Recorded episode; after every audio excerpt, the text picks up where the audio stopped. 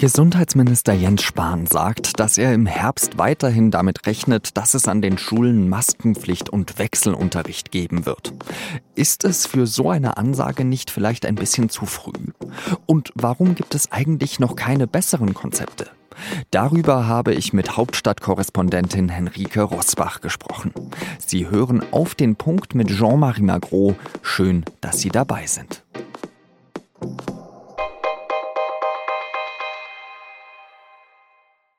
Als ich die Bilder gesehen habe, wie Fans in ganz Deutschland den Sieg der deutschen Nationalmannschaft gegen Portugal am Samstag gefeiert haben, da dachte ich mir, die Pandemie scheint wirklich zu Ende zu sein. Lauter Menschen ohne Maske, dicht an dicht und singend. Keine Sorge, das wird jetzt kein Monolog von wegen, wie könnt ihr nur, sondern ich war ja selbst in der vergangenen Woche auch am See und baden und Beachvolleyball spielen. Es ist ja wirklich einfach toll, jetzt einige Freiheiten wieder zu haben. Und die Zahl der Neuinfektionen, die sinkt ja trotzdem weiter. Erst an diesem Morgen meldet das Robert Koch Institut gerade mal 346 Neuinfektionen an einem Tag. Gut, am Wochenende wird ohnehin viel weniger getestet, dennoch, Deutschland steht gerade nicht schlecht da in dieser Pandemie.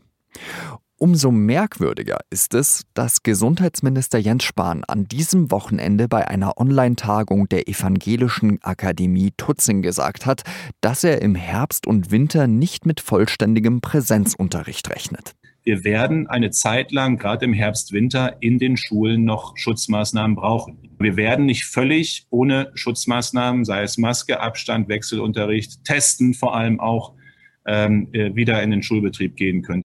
Also immer noch Maskenpflicht und Wechselunterricht. Also, dass nicht alle Kinder aus einer Klasse gleichzeitig in die Schule gehen, sondern nur ein Teil. Die anderen Schülerinnen und Schüler bleiben zu Hause und erhalten Distanzunterricht. Die Kultusministerinnen und Minister der Länder haben sich allerdings für Präsenzunterricht ausgesprochen. Wie gerechtfertigt ist die Aussage von Spahn? Muss man nach eineinhalb Jahren Pandemie nicht mal neue Lösungen vorstellen, vor allem wenn mehr und mehr geimpft wird? Darüber spreche ich mit Henrike Rosbach. Sie ist Hauptstadtkorrespondentin der Süddeutschen Zeitung. Henrike, freust du dich denn darauf, dass du im neuen Schuljahr mal wieder deine beiden Kinder in Wechselunterricht geben darfst und äh, auch wieder von ihnen zu Hause profitieren kannst während der Unterrichtszeit?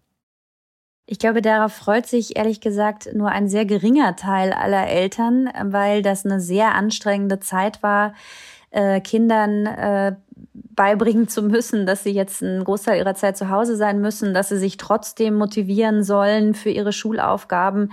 Denn der Distanzunterricht, der war ja trotz Videoeinheiten, ist das ja nicht zu vergleichen mit dem Unterricht in der Schule. Und das will, glaube ich, kein Elternteil nochmal erleben. Ich habe auch schon in der Vorbereitung auf diese Sendung gelesen, dass das Zeugnis für den Distanzunterricht, naja, desolat ist jetzt vielleicht ein starkes Wort, aber zumindest nicht so gut ausfällt. Wie sind denn da deine Erfahrungen? Also es gibt in der Tat eine ganz ähm, eine neue Studie, die sich ähm, mit dem, äh, glaube ich, ersten Lockdown vor allem befasst hat und zu dem Schluss kommt, das habe an Lernfortschritt ähnlich viel gebracht wie die Sommerferien, also gar nichts, jedenfalls bei den allermeisten Kindern und viele hätten auch sozusagen Kompetenzverluste erlitten. Und es gibt auch noch die Einschätzung der Leopoldina heute aktuell und ähm, dass also Präsenzunterricht die beste Variante ist, um Kindern Wissen zu vermitteln. Ich glaube, daran gibt es keinen Zweifel. Hast du denn diesen Vorstoß von Jens Spahn am Samstag bei dieser Online-Tagung der Evangelischen Akademie Tutzing verstanden? Ich habe ehrlich gesagt überhaupt nicht verstanden, wieso er jetzt so en passant quasi dieses Fass aufmacht. Ähm, die Infektionszahlen entwickeln sich ja wirklich sehr erfreulich, so wie man sich das in seinen kühnsten Träumen vielleicht erhofft hatte für den Sommer. Es ist also quasi eigentlich gar nicht die Situation, jetzt äh, sozusagen die düsteren Szenarien schon wieder aufzurufen. Der Hintergrund ist natürlich die Delta-Variante, da aber dann sofort den Bogen wieder zu den Schulen zu machen, das halte ich für erstens nicht notwendig und zweitens auch für relativ gewagt, weil ich glaube, dass die die Elternschaft und, und auch ähm, diejenigen, die sich für die Rechte und die Partizipation von Kindern einsetzen, sehr sensibilisiert sind dafür, wie nach eineinhalb Jahren Pandemie mit Kindern jetzt künftig umgegangen wird, auf sie geblickt wird. Und das ist natürlich ein Schlag in die Magengrube, wenn da jetzt kommt, äh, wir haben übrigens das gleiche Lösungsangebot äh, für euch wie schon in den letzten anderthalb Jahren, nämlich die Schulen werden halt zur Hälfte zugemacht ist eben das das besonders Enttäuschende, dass man einfach keine neuen Konzepte entwickelt. Wir reden seit über einem Jahr über Luftfilter in den Schulen und äh, darüber, dass wir jetzt eben auch Jugendliche impfen können und trotzdem reden wir wieder über Wechselunterricht. Bemerkenswerterweise ähm, gibt es ja jetzt seit dem 11. Juni ein äh, Förderprogramm des Bundes für Luftfilter in Räumlichkeiten, in denen Kinder bis zwölf Jahren unterrichtet werden. Also, oder nicht nur unterrichtet, sondern auch betreut. Also Kindergärten, Kitas, Grundschulen, Kindertagespflege. Es gab so ein Lüfterförderprogramm schon im Herbst vergangenen Jahres, da allerdings nicht für die Schulen, sondern für öffentliche Gebäude, also andere Einrichtungen. Ähm, das soll jetzt angeschoben werden. Ob das über den Sommer gelingt, äh, da alle Anträge einzureichen und dann die entsprechenden Geräte rechtzeitig zu installieren. Ich glaube, da werden sehr viele Eltern ein Fragezeichen dahinter setzen, weil die Erfahrung einfach zuletzt immer gewesen ist, dass die Dinge sehr zäh verlaufen, ob das jetzt die Laptops für Kinder aus ärmeren Familien sind oder die Digitalisierung oder wirklich echter Distanzunterricht. Ich glaube nicht, dass der Optimismus sehr groß ist, dass das mit den Lüftern jetzt äh, in Windeseile über die Ferien organisiert wird. Aber vielleicht werden wir ja eines Besseren belehrt und können uns dann im Herbst darüber freuen.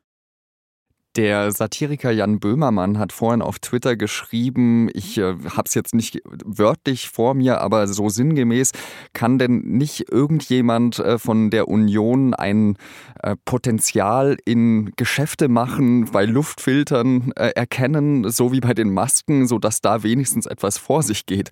Ich frage dich jetzt, was, was fehlt denn gerade an den Schulen? Wo kann man denn da nachbessern? Und äh, ja, kann es denn auch, blöd gesagt, ohne ohne solche schiefen Deals gehen? Also natürlich, es kann immer ohne schiefe Deals gehen. Ähm, es gibt Geräte und es gibt äh, ein, ein, ein, wie gesagt, ein Förderprogramm des äh, Bundeswirtschaftsministeriums. Der Bund übernimmt 80 Prozent der Kosten. Ähm, das muss aber natürlich alles beantragt werden. Ähm, dazu gibt es eine Förderrichtlinie und so weiter und so schöne Dinge wie ein Bauwerkszuordnungskatalog und solche Sachen. Da muss man sich dann einarbeiten. Man fragt sich natürlich in der Tat, wieso am 11. Juni 2021 dieses Programm für ähm, Einrichtungen für Kinder unter 12 ähm, jetzt äh, ausgeweitet wird und nicht schon vor vielen Monaten. Es ist einfach so, man kann das, glaube ich, nicht mehr beschönigen. Kinder und Familien haben, auch wenn oft anderes beteuert wurde, eben nicht Priorität gehabt. Und dass da die Glaubwürdigkeit stark gelitten hat, das werden jetzt auch ein paar Luftfilter, die dann vielleicht tatsächlich noch beschafft werden, bis September, glaube ich, nicht wieder komplett heilen können. Wie reagiert denn das Gesundheitsministerium auf die Kritik? Also man hat so ein bisschen den Eindruck, dass sie das vielleicht gar nicht gedacht hätten, dass das solche Wellen schlagen würde. Heute äh, hat der Sprecher von äh, Gesundheitsminister Jens Spahn in der Bundespressekonferenz versucht, es darzustellen, als habe der Minister ja auch quasi warnen wollen, dass man eben zu solchen Maßnahmen greifen müsse, wenn jetzt eben im Sommer äh, nicht entsprechend gehandelt wird und dass das ja auch keiner wolle, solche Maßnahmen. Aber Fakt ist, er hat gesagt, es wird sehr wahrscheinlich dazu kommen oder man müsste zu diesen Mitteln greifen.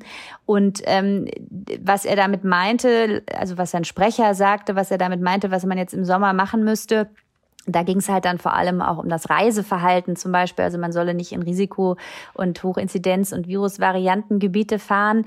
Ähm, aber das alleine, glaube ich, äh, der Appell an die Reise, äh, äh, also an die Art und Weise, wie wir reisen, das wird, glaube ich, das Problem, wie die Schulen ausgestattet sind und ob da pandemiefester Unterricht möglich ist, nicht entscheidend äh, beeinflussen. Dann bedanke ich mich an dieser Stelle ganz herzlich für deine Einschätzung, Henrike, und wünsche dir dann noch einen schönen Tag nach Berlin. Sehr gerne, bis zum nächsten Mal. Monatelang haben sich die anderen Parteien Späße erlaubt. Wo bleibt es denn nun, das Wahlprogramm der Union?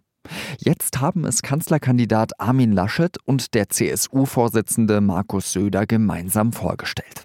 140 Seiten umfasst der Text insgesamt. Der Titel lautet Programm für Stabilität und Erneuerung gemeinsam für ein modernes Deutschland. Es gehe um einen Dreiklang aus Klimaschutz, wirtschaftlicher Stärke und sozialer Sicherheit. Die Union will keine Steuererhöhungen nach der Bundestagswahl und das trotz der großen Staatsverschuldung wegen der Corona-Krise. Gleichzeitig wollen CDU und CSU den Solidaritätszuschlag vollständig abschaffen und die Schuldenbremse beibehalten. Der neu gewählte iranische Präsident Raisi hat einem Treffen mit US-Präsident Joe Biden eine Absage erteilt. Es sieht also nicht danach aus, als würde sich der Streit um das iranische Atomprogramm bald lösen. Raisi hat den USA die Schuld an dem Streit gegeben und Forderungen gestellt. Er hat die Regierung in Washington dazu aufgerufen, zum Atomabkommen aus dem Jahr 2015 zurückzukehren und alle gegen den Iran verhängten Sanktionen aufzuheben. Die Zusammenarbeit zwischen Biden und Raisi dürfte auch in Zukunft schwerfallen. Raisi steht seit zwei Jahren auf einer US-Sanktionsliste wegen Menschenrechtsverletzungen und hatte am Ende des iranisch-irakischen Krieges 1988 Massenhinrichtungen politischer Gefangener unterstützt.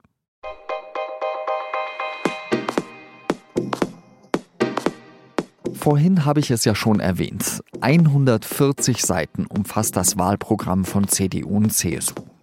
Es gibt natürlich viel mehr Punkte als die, die wir hier angesprochen haben. Einen guten Überblick, ohne all diese Seiten lesen zu müssen, bekommen Sie natürlich auf sz.de oder in der gedruckten Ausgabe der SZ vom Dienstag. Und wenn Sie uns vom Podcast-Team einen Gefallen tun wollen, dann bewerten Sie uns gerne auf Apple Podcasts und machen Sie Freunde, Bekannte und Ihre Familie auf Auf den Punkt aufmerksam. Redaktionsschluss für diese Folge war 16 Uhr. Danke fürs Zuhören und bis morgen wieder. Salü.